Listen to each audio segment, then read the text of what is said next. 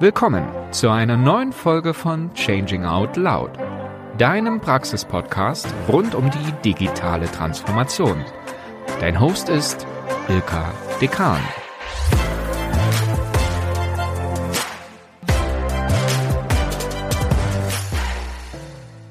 Heute schauen wir der Geschäftsführerin der Handelsblatt Media Group über die Schulter. Mit Andrea Wasmuth spreche ich über die Transformation des bekannten Medienhauses. Die Handelsblatt Media Group ist das führende Medienhaus für Wirtschafts- und Finanzinformationen in ganz Deutschland. Die Unternehmensgruppe geht aktuell einen kraftvollen Weg der Transformation und Digitalisierung. In dieser Folge gibt uns Andrea Wasmuth einen Einblick, welche neuen Geschäftsmodelle das Medienunternehmen anstrebt und was sich bereits in den vergangenen Monaten alles geändert hat. Zudem sprechen wir intensiv darüber, wie konkrete Werte entwickelt und der kulturelle Wandel als Basis der Transformation angegangen wurden. Doch welcher Mensch verbirgt sich eigentlich hinter der erfolgreichen Geschäftsführerin? Andrea Wasmuth wollte bereits als Kind Nachrichtensprecherin werden. Später hat sie dann doch klassisch Betriebswirtschaft studiert. Inzwischen ist die Hamburgerin seit über 20 Jahren im Medienbereich tätig. Hier war sie beispielsweise bei Borda in den unterschiedlichsten Rollen aktiv. Privat ist sie ein großer Fan des FC St. Pauli. Sie mag Sport, zum Beispiel Boxen und Rennradfahren und sie hört gern italienische Opern. Ich freue mich sehr, heute mit einem echten Vorbild für mich, mit Andrea Wasmuth, über die Unternehmenstransformation eines so bedeutenden Medienhauses zu sprechen und dabei praktische Ideen und Ansätze für die Transformation von großen Organisationen zu erhalten. Herzlich willkommen, liebe Andrea, hier bei Changing Out Loud. Für mich ist das heute eine ganz besondere Ehre, dass du dir die Zeit nimmst, denn für mich bist du auch ja ein Vorbild. Es geht ja heute um die Transformation der Handelsblatt Media Group. Und im Gepäck habe ich Fragen der Changing Out Loud Community dabei, die ich auch ab und zu mal mit einbauen möchte. Aber jetzt kommen wir erstmal zu dir. Wie geht's dir denn heute? Was war so das Highlight der letzten Tage? Ich habe ja da einiges im Netz gesehen. Also erstmal vielen lieben Dank, liebe Ilka, dass ich heute dabei sein darf. Mir geht's super. Eine neue Woche, ein neuer Start. Ja, was war das Highlight der letzten Tage? Ich hatte es auch auf LinkedIn gepostet. Ein Highlight war sicherlich der Bankengipfel den wir als Event in Frankfurt veranstaltet haben, als virtuelles Event. Eine Veranstaltung, bei der wirklich alle Teams bereichsübergreifend zusammenarbeiten und alle wichtigen Köpfe aus Bankenwelt, Politik, Fintechs versammelt werden. Und da bin ich auch selber mal ganz stolz und beeindruckt, was diese Mannschaft tatsächlich so übergreifend in dieser Zeit auf die Beine stellt. Da sieht man ja auch, da stehen wirklich, wirklich tolle Köpfe dahinter, die da mit viel Energie dabei sind. Also den Bankengipfel habe sogar ich wahrgenommen, ohne dass ich jetzt in dem Bereich arbeite, aber da kamen einige Inspirationen und auch Impulse, die man ja auch vielleicht privat nutzen kann, an. Also sehr spannend, was ihr da alles veranstaltet. Liebe Andrea, du bist ja seit August 2020 die Geschäftsführerin der Handelsblatt Media Group. Wie ging es dir denn mit diesem Schritt damals und was hast du vielleicht auch als erste wichtigste Aufgabe angesehen? Also ich bin sehr glücklich über diesen Schritt. Es war natürlich auch für mich eine große Veränderung und auch ein ganz neuer Weg, aber ich bereue diesen Schritt keinen einzigen Tag. Im Gegenteil, die HMG ist im Grunde so mein Wunschort, der Ort, an dem ich gerne arbeiten möchte, wo ich auch gerne einfach mit den Kolleginnen und Kollegen die Dinge gemeinsam entwickle. Und die Frage nach der wichtigsten Aufgabe ist sicherlich nicht nur eine Aufgabe, aber wenn man draufschaut, war sicherlich eines der oder ist eines der wichtigsten Themen, uns nachhaltig wirtschaftlich erfolgreich für die Zukunft aufzustellen, diesen Transformationsprozess zu gestalten und auch den Kulturwandel voranzutreiben. Im Grunde den Kulturwandel auch als eine Voraussetzung der beiden oben genannten Punkte. Ja, und ich glaube, die Handelsblatt Media Group befindet sich ja schon immer wieder auch im Wandel. Ihr hattet dieses Jahr 75. Geburtstag. Nachträglich noch alles Gute von mir an der Stelle. Dankeschön. Und gerade so auch in den letzten Monaten habe ich enorm viel Veränderung da wahrgenommen. Gab es so eine Art Schlüsselmoment, in dem auch im Unternehmen klar war, in der gesamten Unternehmensgruppe, es muss sich jetzt doch noch mal ganz schön etwas verändern? Sicher war der Beginn der Pandemie ein Schlüsselmoment. In dieser Phase hat sich für uns sehr deutlich gezeigt, wo sind wir eigentlich stark und wo sind wir letztlich auch verletzlich, angreifbar? Worin müssen wir besser werden? Als Beispiel, Teile unseres Geschäftsmodells, der Eventbereich, ist ja quasi über Nacht disruptiert. Wir hatten vorher Veranstaltungen mit über 1000 Teilnehmern live. Diese konnten natürlich in der Form nicht mehr stattfinden. Und wir mussten im Grunde dieses Modell ganz schnell auch ganz neu und ganz anders denken. Und ich denke, das war und ist deshalb so erfolgreich, weil wir das zum einen übergreifend gemacht haben, mit allen Teams zusammen, hinterfragt, okay, wie müssten wir es denn jetzt aufstellen, dass es im Zweifel auch virtuell oder auch hybrid funktioniert, also wirklich neu gedacht und nicht einfach nur zu sagen, wir verlagern jetzt ein Live-Event in einen Teams-Call oder in einen Zoom-Call, mhm. sondern tatsächlich, wir hinterfragen die ganze Form der Darstellung. Was wir schnell gemacht haben, wir haben als Beispiel sofort ganz fix ein Konfi ausgeräumt und daraus ein professionelles Studio gemacht und generell uns da sehr professionell aufgestellt. Wir arbeiten mit Regisseuren zusammen, wir haben ein speziell ausgebildetes Team und sehen das ganze Thema inzwischen eher als Infotainment, eher angelehnt an TV-Formate, also wirkliche Transformation dieses Geschäftsbereiches.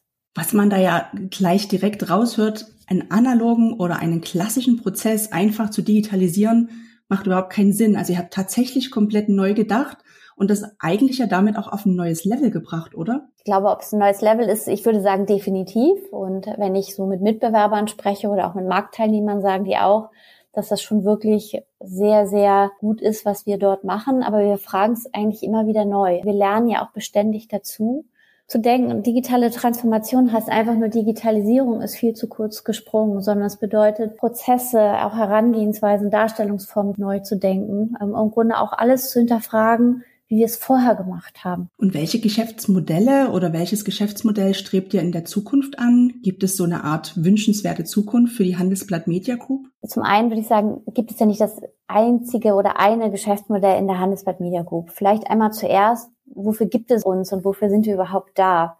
Was ja bei uns schön ist, wir müssen uns gar keinen Purpose ausdenken. Wir haben einen, ganz klar, als Medienunternehmen. Was wir tun, ist Menschen zu befähigen, Wirtschaft zu verstehen und auch eben bei diesem großen Wandel zu begleiten vor denen ja letztlich Gesellschaft, Unternehmen und jeder Einzelne steht. Das ist sozusagen immer so dieses Grundverständnis. Und die Aufstellung von uns so als Plattform für die Wirtschaft von morgen, das begleitet uns natürlich auch bei der Entwicklung von Geschäftsmodellen. Zum einen ganz klar Subscription First, also das Thema Abonnenten, unsere User und unsere Nutzer in den Vordergrund zu stellen aber auch ganz klar alles, was wir im Hause haben, unsere Produkte, Formate eng miteinander zu vernetzen, so dass wir dort eine wirkliche Austauschplattform letztlich schaffen können.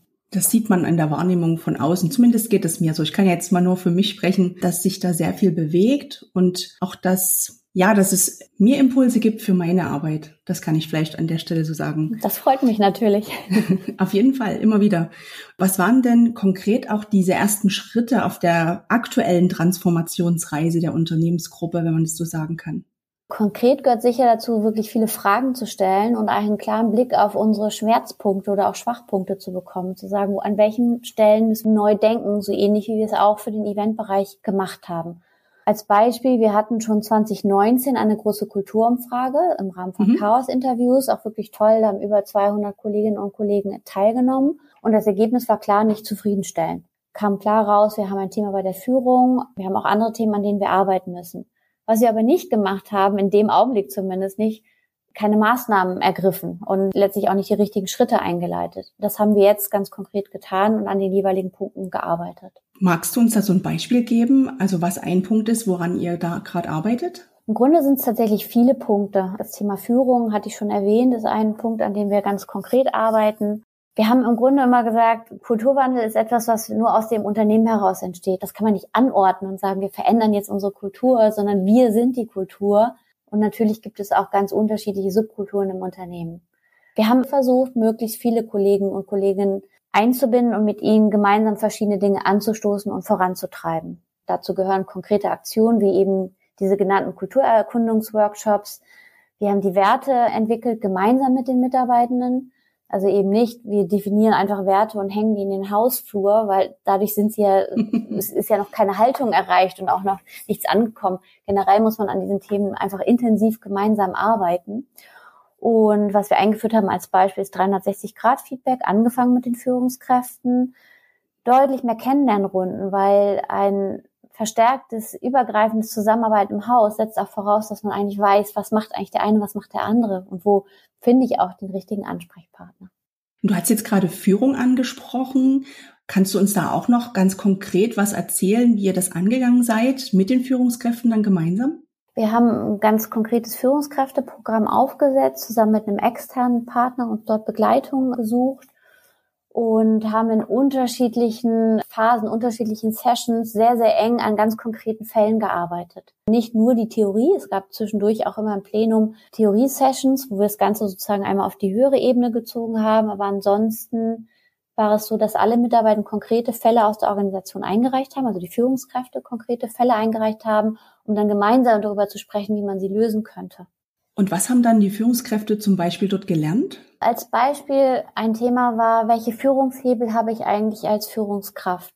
Klassisch ist ja sozusagen, okay, wie kann ich ein Problem lösen? Ich habe nicht genug Ressourcen, ich brauche da mehr Unterstützung, sonst bekomme ich es nicht gelöst. Mhm. Aber was bedeutet es eigentlich, wenn es diesen Hebel nicht gibt, wenn einfach nicht mehr Ressourcen zur Verfügung stehen? Welche Hebel hat dann eigentlich eine Führungskraft? Woran kann ich drehen? Ich kann an meiner Kommunikation drehen und arbeiten. Ich kann sagen, wie transparent bin ich zu einzelnen Punkten. Ich kann natürlich auch Programme und Systeme als Hebel nehmen. Also wie stark verregel ich eigentlich in meinem Team? Wenn zum Beispiel mein Team alles vor einmal abstimmen muss, vor alles genehmigen lassen muss, nicht schnell Entscheidungen treffen kann, bedeutet es im Zweifel mehr Zeitaufwand, was sich wieder auf den Einsatz von Ressourcen auswirkt. Das sind so Hebel, wenn ich bestimmte Themen nicht zur Verfügung habe, an welchen Stellschrauben kann ich selber drehen? Welche Hebel habe ich selber in der Hand? Das war ein großes Thema. Also klar, wie kann ich selber agieren als Führungskraft oder wenn ich in Führung gehe, um dann ja in Optionen auch wirklich zu denken. Also ein genau. tolles Beispiel. Wie habt ihr denn die Werte konkret entwickelt? Erste Frage, was sind denn eure Werte als Handelsblatt Media Group und wie habt ihr die gemeinsam entwickelt? Wir haben in Summe acht Werte definiert. Einen übergreifenden Wert, der Wert Unabhängigkeit. Ich würde sagen, das ist ein Wert, der schon immer im Hause stand. Natürlich einmal im Hinblick auf die journalistische Unabhängigkeit. Aber gemeint ist natürlich auch Unabhängigkeit im Geiste. Also sich frei zu machen, auch Mut zu haben, Dinge anzusprechen. Und dann haben wir unterschiedliche Werte im Hause diskutiert, also immer in kleineren Runden. Es gab einen Aufruf. Wir haben eine ganz tolle Kollegin, die in dem Bereich Cultural Development ähm, arbeitet und die hat eben diese Workshops geleitet, wo konkret diskutiert wurde, welche Werte wollen wir uns denn vornehmen? Welche sind uns besonders wichtig? Mhm. Die Werte, die wir neben Unabhängigkeit definiert haben, sind Vielfalt als Wert, der Wert Neugier, der Wert Mut, die Klarheit, Selbstverantwortung, Gemeinschaft und Erfolg. Als Beispiel, wir haben dann, wenn wir jetzt mal den Mut als einen Wert rauspicken, haben wir gesagt, was sind so die Schlüsselfragen dazu? Also dieses, warum nicht? Warum mache ich das eigentlich nicht? Was wäre eigentlich wenn? Also mal einfach zu hinterfragen, warum ich Dinge vielleicht nicht so mache oder mutig angehe und das auch verknüpft mit so Verhaltensankern. Was bedeutet eigentlich mutig zu sein? Also Bestehendes in Frage zu stellen, Neues auszuprobieren. Und auch einfach, wenn etwas nicht sofort perfekt ist, sich trotzdem auf den Weg zu machen, es einfach mal zu versuchen mhm. und anzugehen und auch zu sagen, im Zweifel hat es nicht funktioniert. Ich kann das sehr gut nachvollziehen und genau nach Mut wollte ich auch eben fragen. Also das ist tatsächlich was, wo ihr es auch ganz konkret gemacht habt, anfassbar, so dass ja für jeden in der Organisation klar war, was bedeutet denn mutig sein eigentlich auch und wie lebst du denn selber diese Kultur vor? Im Grunde müsste wahrscheinlich jemand anderes für mich die Frage beantworten. ja, wahrscheinlich, das stimmt.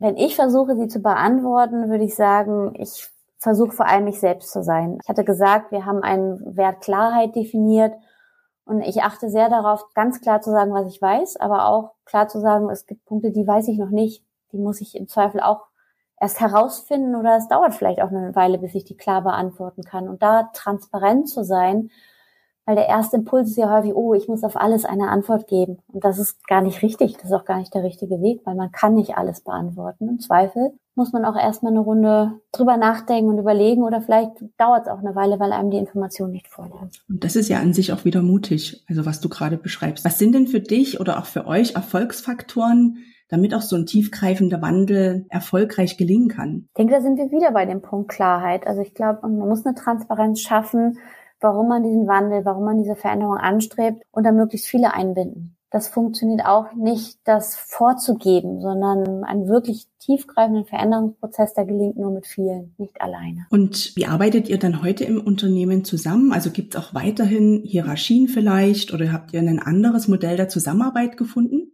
Ja, Hierarchien gibt es weiterhin. Ich würde auch immer sagen, Hierarchie ist ja generell nichts Schlechtes, dient ja auch bestimmte Dinge vielleicht auch zu regeln finde, Hierarchie ist dann schwierig, wenn Machtpositionen wirklich missbraucht werden oder eben auch keinen Gestaltungsspielraum zulassen. dann wird Hierarchie falsch verstanden. Hierarchie ist für uns eigentlich der Weg, Dinge zu enablen, also Möglichkeiten zu schaffen, Rahmenbedingungen zu geben, aber nicht automatisch sind es diejenigen, die Dinge entscheiden, sondern das ist etwas, was in den jeweiligen Teams stattfinden soll. Mhm. Und gerade in Zeiten der Veränderung, wie ist es euch gelungen, auch so eine Art Aufbruchsstimmung zu organisieren? Also, dass auch allen in der Organisation klar war, wir wollen das jetzt gemeinsam angehen, den nächsten Schritt gehen, uns gemeinsam weiterentwickeln. Wie ist euch das gelungen oder was habt ihr auch versucht zu tun? Ich würde gar nicht sagen, dass es immer gelingt. Gerade in der schwierigen Phase im letzten Jahr im Rahmen der Reorganisation, da gab es sicher auch nicht jeden Tag eine Aufbruchsstimmung was wir gemacht haben, das hat wirklich auch viel Spaß bereitet, ist, wir haben Formate umgesetzt, die allen auch nochmal zeigen, was setzen wir im Hause eigentlich um. Die Kulturinitiative läuft bei uns im Hause unter dem Stichwort Wir. Wir gemeinsam, aber natürlich auch äh, mit der Bedeutung, jeder Einzelne sollte seinen Beitrag zu einem Wir leisten. Das schafft ja nicht das Wir sozusagen als Gemeinschaft alleine. Und wir haben eben Formate umgesetzt in Form von virtuellen Events, wo sich eben die unterschiedlichen Teams vorgestellt haben, wo man eben auch zeigen konnte, was machen wir eigentlich, was stellen wir auf die Beine. Also ich hatte ja eingangs den Bankengipfel genannt und davon mhm. gibt es ja eine Vielzahl an Beispielen, wo man wirklich beeindruckt ist, was im Hause entsteht, dass man vielleicht, je nachdem, in welchem Bereich man arbeitet, ja natürlich auch nicht täglich mitbekommt. Und dieses sich die Themen jeweils aneinander vorstellen, auch mit einem gewissen Humor, auch mal vorstellen, welche Dinge schiefgegangen sind. Logischerweise haben wir auch sehr viele äh, Dinge, wo, die toll geplant waren und trotzdem hat es nicht so funktioniert. Und das auch mit einem Augenzwinkern zu sehen, das gehört dazu, daraus lernt man. Das, glaube ich, hat schon dazu geführt, gesagt, oh ja, wir sind da transparent, wir sind da offen, da passiert was. Und selbst die Vorbereitung dieser Events macht einfach total viel Spaß, weil das ein interdisziplinäres Team ist, auch aus allen Bereichen und wir die ganze Zeit Ideen hin und her spinnen. Wie könnte man das nächste Mal was noch Cooleres auf die Beine stellen? Und das zieht ja dann auch so ein Stück weit nach vorne, wenn jeder irgendwie auch gestalten kann, also auch seinen eigenen Spielraum oder Spielball ja mit mitbringen kann. Genau. Und vor allem sich auch mit seinen Ideen einbringen Ganz kann. Genau. Gab es eigentlich auch Skeptiker innerhalb eurer Organisation? Ich habe das jetzt schon so ein Stück rausgehört, dass es ja schon auch ein Weg ist. Und wie seid ihr ja mit den Skeptikern vielleicht auch umgegangen? Also natürlich äh, gibt es Skeptiker, die gibt es auch weiterhin. Also Skeptiker und auch Zyniker. Und es wäre auch nicht ehrlich zu sagen, wir haben alle überzeugt. Ich denke, es wird immer Skeptiker geben, die sollten nur nicht überwiegen. Das ist sicherlich das Wichtigste. Und am Anfang war das so mein Einspruch. Ich dachte, ich muss alle überzeugen. Und jetzt bin ich froh, dass viele dabei sind. Und klar tut's mir manchmal auch weh. Also ich bin manchmal enttäuscht, wenn ich das Gefühl hatte, ich habe doch Dinge klar angesprochen, auch klar kommuniziert. Trotzdem kommt im Zweifel auch mal ein zynischer Kommentar oder ein Kommentar, wo ich das selber das Gefühl habe, ist das jetzt wissentlich missverstanden worden. Aber mhm. da kann ich nur mal sagen, da muss man eben oder ich, wir müssen dann besser werden, noch besser kommunizieren, noch besser versuchen, Überzeugungsarbeit zu leisten. Oder einfach, ich sag mal so, das ist ja nicht so, man kann jemanden ja nicht dahin ziehen, sondern ich denke, wir können es einfach nur vorleben. Und wie lebst du das vor? Also wie führst du vielleicht auch als Führungskraft, gerade wenn so neue Dinge entstehen, wenn ihr neue Formate euch ausdenkt, wenn ihr interdisziplinär zusammenarbeitet? Was ist da deine Rolle? Ich glaube, dieser Punkt, Enabler zu sein, Rahmenbedingungen zu setzen, Freiraum zu schaffen für Diskussionen, vielleicht auch teilweise auch finanzielle Rahmenbedingungen zu schaffen und möglich zu machen, das ist eher die Rolle. Ich liebe es schon sehr, auch in, in Teams mitzudiskutieren, kreativ zu sein etc versuche mich aber eher mehr zurückzunehmen, damit auch nicht der Eindruck entsteht, okay, es muss jetzt die Idee sein, weil es ihre war. Das ist nicht der Punkt. Die Hierarchie bestimmt ja nicht, welches die beste Idee war. Hast du dann auch manchmal so Situationen, wo man denkt, na ja, man könnte es aber vielleicht noch besser machen, aber du willst dich dann auch zurücknehmen? Ja. okay. Ja, Und regelmäßig. Dann? dann nehme ich mich zurück. Okay. Also du lässt wirklich den Raum und ich sage ja, das ist im Prinzip ja auch eine Lernreise. Ne? Also wenn dann vielleicht sich doch noch herausstellt, eine bessere Idee könnte noch herbei, dann hat man ja wieder auch was gelernt als Mannschaft am Ende. Absolut. Ja. Also, dass es mir immer gelingt, das, das ist nicht so. Manchmal gelingt es mir auch nicht. Dann ähm, galoppiert es im Kopf schon weiter und dann muss es irgendwie, muss die Idee auch raus. Aber ähm, wir haben ja dieses 360-Grad-Feedback gemacht und das wurde auch klar zurückgespielt. Also dass ich besser darin werden muss, noch mehr Kontext zu geben oder im Zweifel auch mal eine Runde abzuwarten, die Dinge erst anzuhören, bevor ich schon reinspringe. Und das habe ich mir sehr zu Herzen genommen. Was erwartest du denn von deiner Führungsmannschaft, auch gerade in diesen Zeiten der Veränderung? Ganz klar, dass sie Treiber der Entwicklung sind, Vorbild für diese Veränderung, weil es sonst nicht gelingen wird. Mhm. Gerade wenn man jetzt auf die letzten Monate vielleicht bei euch blickt, gibt es auch was, was du von deinen Mitarbeiterinnen und Mitarbeitern gelernt hast? Worauf bist du vielleicht auch am meisten stolz? Ich lerne täglich. Das, das kann man, glaube ich, ganz klar so sagen. Und ich bin sehr stolz, dass ich Punkte schon verändert haben. Ich hatte am Anfang immer klar gesagt, nach jeder Town Hall, die wir veranstaltet haben, ich würde mich über Feedback freuen, Anmerkungen, alle Kanäle sind offen. Und da kommt jetzt tatsächlich sehr viel zurück. Also es kommt sehr Feedback zurück, positiv wie negativ. Damit kann ich aber gut umgehen, weil ich denke, dass man dadurch nur besser werden kann, wenn einem auch Punkte tatsächlich gespiegelt werden. Ich bin natürlich auch stolz darauf, dass dieses Jahr gut verläuft, dass wir die richtigen Weichen gestellt haben und das ist ja etwas, was wir natürlich nur als Team gemeinsam geschafft haben. Was ja auch nie aufhört. Wir arbeiten ja die ganze Zeit weiter. Das ist ja auch nicht abgeschlossen, sondern der ganze Kulturwandelprozess, die Transformation, wir sind mittendrin. Du hast gerade angesprochen Town Halls. Wie läuft das bei euch ab? Wie oft macht ihr das und wer kann sich da beteiligen? Wir hatten ursprünglich alle 14 Tage eine Town Hall, eine virtuelle Town Hall. Die haben wir in der Pandemie eingerichtet als virtuelles Format. Vorher war sie live.